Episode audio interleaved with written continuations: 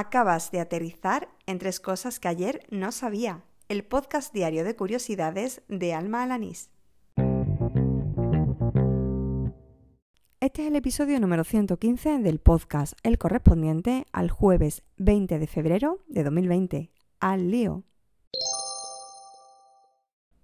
¿Has oído hablar de la pulga? Yo hasta hoy desde luego que no. La Pulga fue un videojuego creado por Paco Suárez y Paco Portalo y durante mucho tiempo se consideró el primer videojuego original desarrollado en España. Esto me ha contado mi compite de trabajo Jesús Relinque, que además me ha puesto al día de las últimas novedades en cuanto a los orígenes del mundo gamer en español. A través de varias investigaciones de arqueología digital del videojuego, pues se ha logrado descubrir que hay videojuegos previos a la Pulga concreto, pues juegos recreativos hechos por Fernando Llago, que fue el pionero del videojuego español. Y bueno, el primero de todos se llamaba Destroyer, era un shoot up, un matamarciano para entendernos, que era muy parecido a Space Invaders o Galaxian. Y que bueno, fijándose en esos videojuegos americanos y japoneses, pues llegó a ser pues un pequeño referente en su día, que, que bueno, que no ha llegado, no ha trascendido demasiado ¿no? hasta nuestros días, pero que gracias al trabajo de los arqueólogos y de, bueno, de libros como Continue Play, pues han salido a la luz. Gracias Jesús por contarme estas cositas y a ver si tienes suerte mañana y te tocan los Adpil.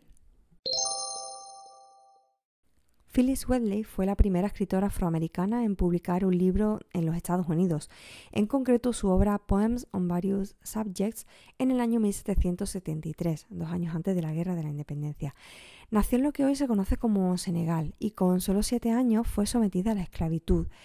Según algunas fuentes, tomó su nombre, Phyllis, del barco esclavista que la llevó a Estados Unidos y el apellido Wedley de la familia de mercaderes que, que la compró.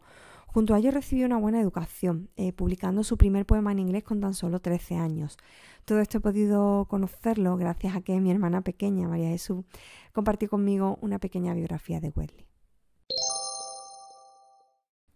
Esta semana Cibio ha lanzado Verba, un proyecto que analiza la cobertura de los telediarios de la televisión pública desde el año 2014 a la actualidad.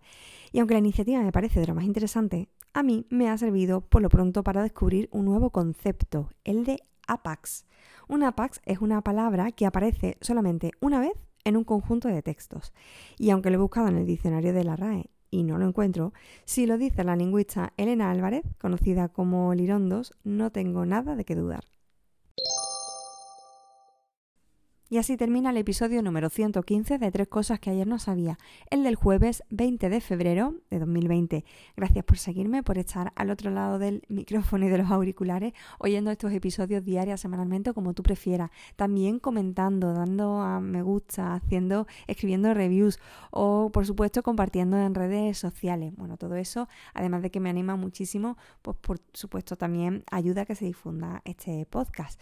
Y como no, gracias también por enseñarme cada día alguna cosa, sobre todo aquellas personas que están participando en estas últimas semanas en, ese, en esos sorteos de los packs de Adpil. Mañana realizaré el último entre las personas que me han ofrecido alguna curiosidad, alguna enseñanza a lo largo de toda esta semana y de hecho todavía tienes tiempo si tú también quieres participar, porque mañana tengo un podcast que hacer con tres curiosidades que contar.